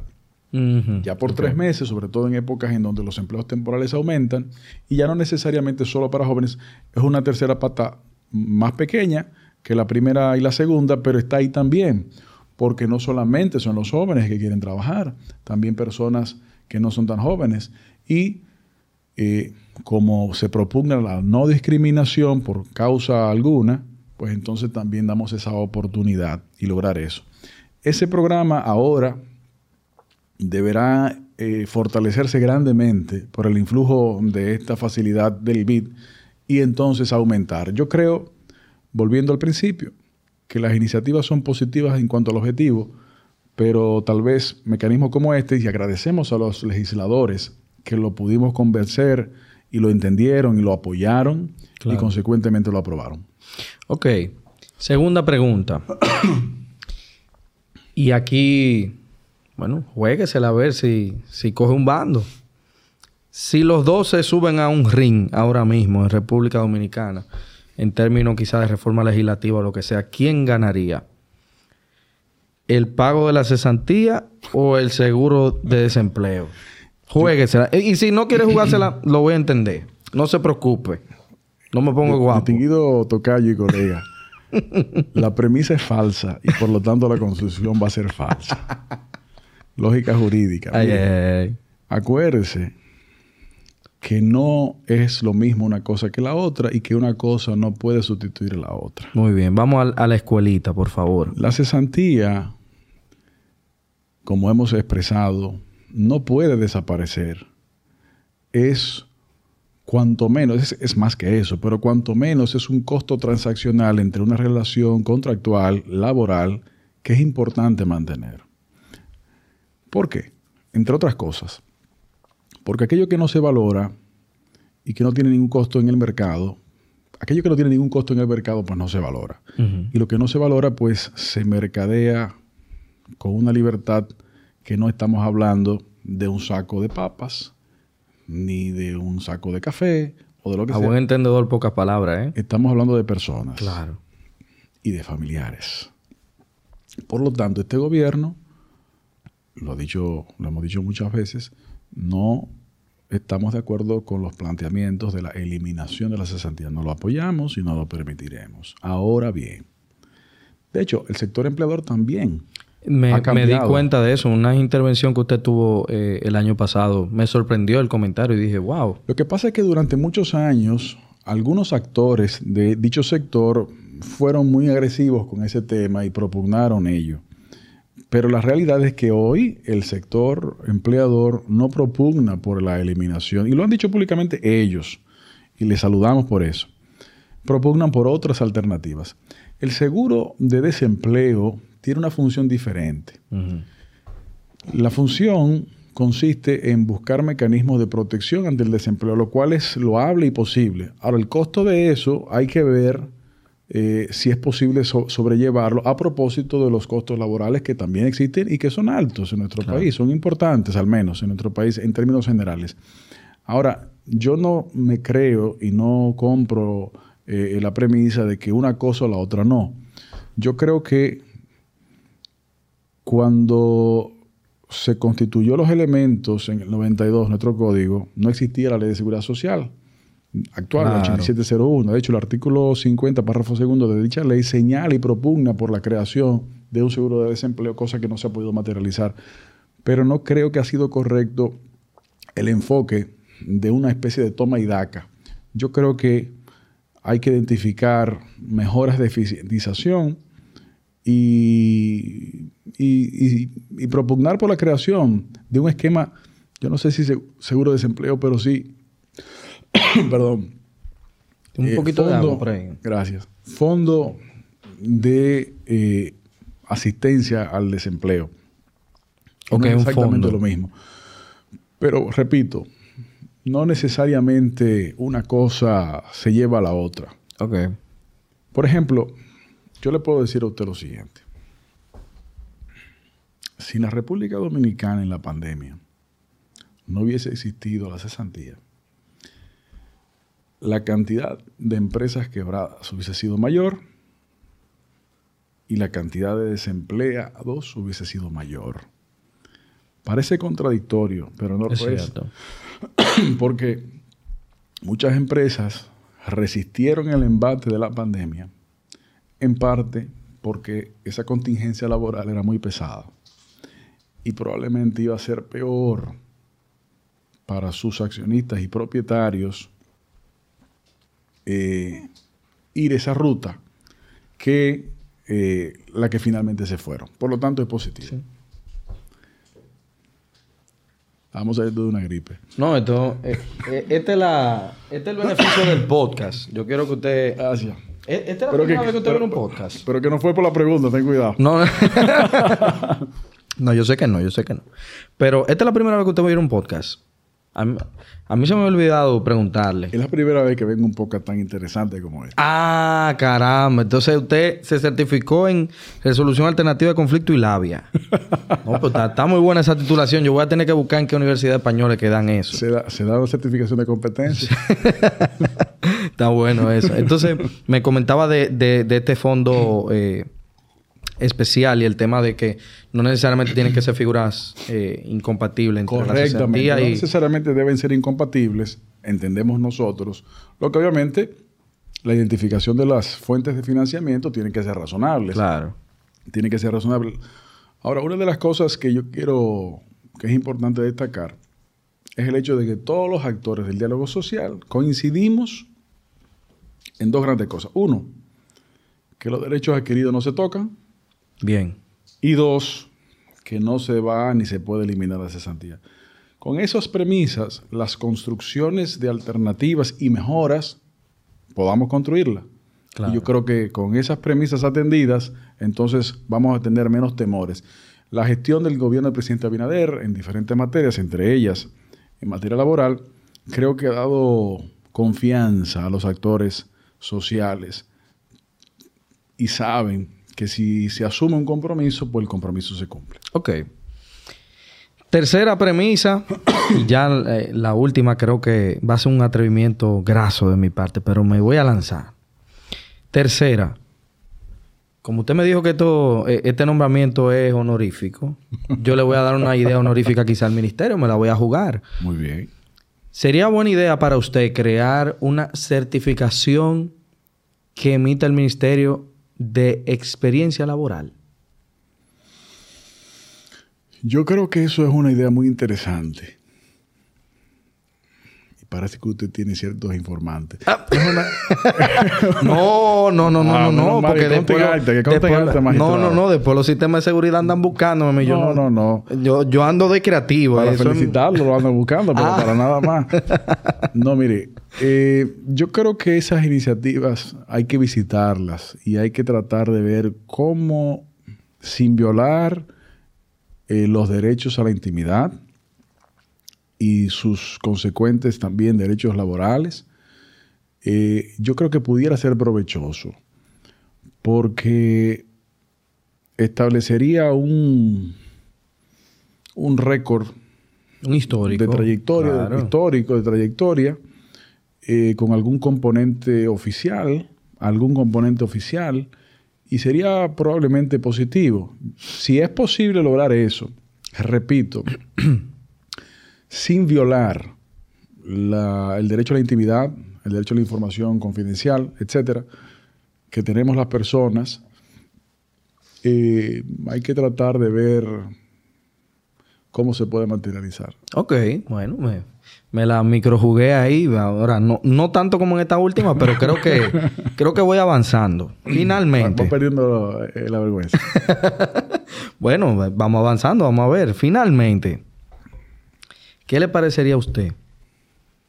Y lo he sopesado con mi almohada y con mi equipo de trabajo posteriormente. Aunque no todos lo saben. Incluso ellos creo que se van a llevar la primicia de que me gustaría tirar esta iniciativa. ¿Qué le parecería que la nómina haga una feria de empleo apoyada por el Ministerio de Trabajo. Ah, Universitaria quizás. Pero sería fenomenal. ¿Usted cree que quizás hay posibilidad de que nos sentemos en la mesa del diálogo a ver cómo sale esa idea? Yo le digo lo siguiente.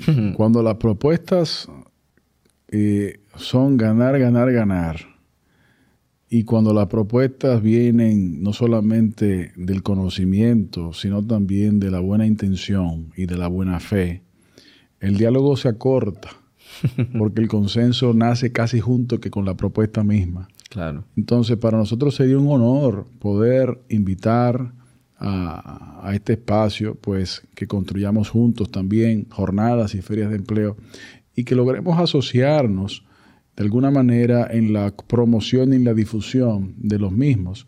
Ustedes a, lo largo de este año ya prácticamente han logrado construir pues un nombre, han logrado fortalecer una credibilidad y eh, lo que uno quiere desde el servicio público y específicamente en este caso desde el Ministerio de Trabajo es lograr la participación de todos los que se quieran sumar y que podamos difundir cosas, muchas de las cuales hemos conversado aquí, que no necesariamente mucha gente conoce o que todo el mundo que uno quisiera que conociera lo conoce. Así que vamos a poner fecha. Ay, ay, ay, ay, esa reunión de coordinación. Bueno, me la jugué, pero el, que, el que no se atreve no gana. Eso es lo que yo le digo a la gente. Mande ese CV. Tome esa decisión de, de, esa opinión en esa reunión de trabajo y en este caso de esa ese zarpazo al, al ministro en medio del podcast a ver cómo sale. Pero me parece que me salió muy bien. Muy bien. Eh, señor ministro, yo le agradezco mucho eh, aceptar la invitación, eh, validar también de, de manera muy amable y que con humildad recibimos todo el equipo de, de este proyecto. Y mm, definitivamente también cuente con nosotros como un aliado, porque la verdad es que eso es lo que da sentido a esta plataforma, poder informar, poder ayudar, poder educar y que sobre todo no quiero que nos vayamos de acá sin darle el último turno al bate con lo siguiente. Con eso concluimos. Por lo regular, el Ministerio de, Trabajo ha sido como una institución que se veía, ¿qué le digo? Que simplemente se iba a calcular prestaciones. Sin embargo, sabemos como en este mismo proyecto se da la ocasión de que hay situaciones laborales que son indeterminadas. Pasó esta situación eh, sanitaria, pasó esta situación eh, que afectó la salud emocional de un colaborador o hay algo que está medio gris en el código, nadie sabe. Hay situaciones que la gente busca, incluso no ha buscado a nosotros, nosotros no somos necesariamente expertos en todo, para buscar respuestas. Claro. Denle un mensaje a esas personas que les motive a ir al ministerio a preguntar. Simplemente para tener esa orientación de cosas que deberían saber y no saben y que, bueno, pues la institución está llamada a brindarle. Muchísimas gracias. Bueno, en primer lugar, permítanme agradecerles a ustedes por, por el espacio y felicitarles por la profesionalidad y el compromiso con que han ido desarrollando este proyecto. Ojalá este ejemplo de ustedes sea replicado por otros eh, actores que no le tengan temor al intento, porque este solamente puede traer éxito, aunque aparente ser tal vez más difícil en un momento determinado.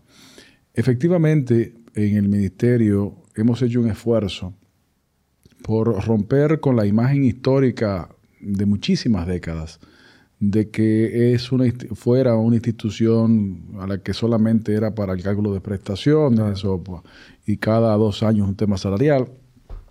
Sí, es cierto que también el ministerio está a cargo de eso, pero el Ministerio de Trabajo es un espacio en donde usted puede conseguir empleo a través de las ferias de empleo, usted puede conseguir eh, capacitación para el empleo directamente y a través de la escuela taller del Ministerio de Trabajo o directamente a través del Ministerio de Trabajo en el, en el Infotep, que por cierto, esta gestión de gobierno comenzó con nueve centros de Infotep, ya vamos por 38.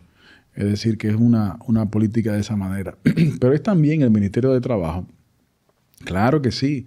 Cuando tú tienes preguntas de tipo laboral, el regulador, que es el Ministerio de Trabajo, está a su disposición para responderle cualquier pregunta, algunas de las cuales puede hacerla de manera directa, presencial y o también a distancia. Pero el Ministerio de Trabajo también, mucha gente no sabe, es el encargado de velar por la, por la, por la, por la capacitación, para la formación de eh, eh, comités mixtos de seguridad y salud en el trabajo. Que propugnan por la salud de los trabajadores y de los empleadores. Es también la institución que se encarga de propugnar por la lucha en contra del trabajo infantil y la no discriminación y el trabajo infantil y sus peores formas. es el espacio también en donde se construyen las políticas de protección de la seguridad social para poder aumentar la cobertura de salud. En esta gestión logramos incluir en la seguridad social eh, la eh, reconstrucción mamaria por cáncer, la mastectomía por cáncer de manera profiláctica, es decir, preventiva, que no estaba cubierta. Hemos logrado también incluir en la cobertura de salud de la seguridad social la atención renal integral, que antes usted no podía donar un riñón sin tener que pagarle la operación al donante, tenía que pagar eso oh. y eso está cubierto. Hemos reducido a la mitad, un 50% de reducción del copago de internamientos. Hemos hecho eh, varios aumentos en horarios profesionales a los médicos. Hemos aumentado también la protección del seguro de riesgos laborales, en donde no estaba incluido antes, por ejemplo, los gastos funerarios, ya se encuentran incluidos, en donde también habían pensiones tan bajas que era realmente inconcebible y en algunos casos hemos aumentado pensiones por discapacidad de riesgos laborales en más de 1.300%. En materia pensional también hemos logrado que se puedan acceder a la población más de 7.500 millones de pesos de fondos cotizados por empleadores y trabajadores. Si usted cumple esas condiciones que antes no podía hacerlo, ya sí lo puede hacer. El Ministerio de Trabajo es el espacio en donde la cotidianidad se une con la normativa que desde el gobierno y como director del Estado pues se tiene. Es eh, una ventana, digamos, de compromiso social de la normativa, no solamente leyes frías, sino también ejecutorias cálidas en pos de aumentar la productividad y la riqueza nacional, respetando y protegiendo al trabajador y al ciudadano. Bueno, yo creo que el departamento de marketing del Ministerio de Trabajo puede descansar un par de meses, porque creo que con este clip tenemos una buena propaganda. Pero no es que lo dejen sin empleo tampoco. ¿eh? Pueden dedicarse a otras cosas o colaborar con nosotros en ciertas cositas. Eh, nuevamente le agradecemos, ministro, por la presencia. A todas las personas que hicieron posible esto. tenemos unos cuantos por aquí en backstage. Eh, le extendemos nuestro querido abrazo. Saben quiénes son. Eh, agradecemos al público por mantener esa fiel sintonía y llevarnos hasta acá, eh, brindarnos la oportunidad y, ponernos en ese escenario de eh, responder a, situaciones, oportunidades que pues simplemente hacen que ustedes disfruten de un buen contenido, que se eduquen, que se sientan identificados y que puedan resolver muchas dudas. recuerden seguirnos siempre en todas nuestras redes sociales, en Instagram y en TikTok por favor, no se peleen tanto con esas situaciones entre jefe y colaborador. Vamos a mantener la paz en este 2024. Y si no, cualquier cosa, la capacidad de conciliación que tiene el Ministerio de Trabajo, pues pasará su mano sanadora. También recuerden sintonizarnos siempre en todas nuestras plataformas de distribución, YouTube, Spotify en formato de video, siempre recuérdenlo, y en Apple Podcasts. Suscríbanse, enciendan la campanita de notificaciones y comenten o compartan este contenido con su jefe quizá para no tirarle la pollita, usted le dice, mire, mire este contenido que es bastante interesante.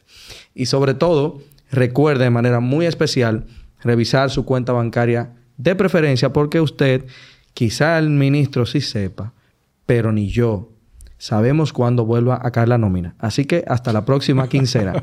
Aplausos, señores. Muchísimas gracias. Ministro. Felicidades. ¿eh? Gracias nosotros llevamos esta empresa con todos los procesos de manera fiel. Cuando el colaborador es nuevo,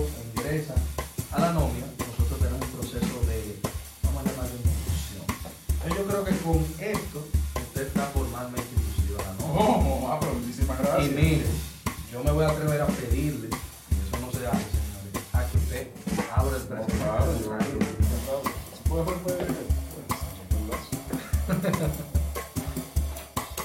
Oh, pero muy bien. Hay que hallar. Usted sabe que eso tiene múltiples usos, ya sea para su carro, para su llave de la casa o del carro, como usted prefiera. Y queremos algo más para eso. Si a usted le gusta el café, le va a ser muy útil. Oh, pero qué chulo. Muy, muy útil. Muy bien, ¿eh? Muy bien, y más por los viajes que yo, que de repente se lo... Muchísimas gracias, señores. ¿eh? A usted, a usted. Un placer. A las órdenes, ¿eh? Felicidades Mira. la iniciativa. Tú me regalas una, una poquito última.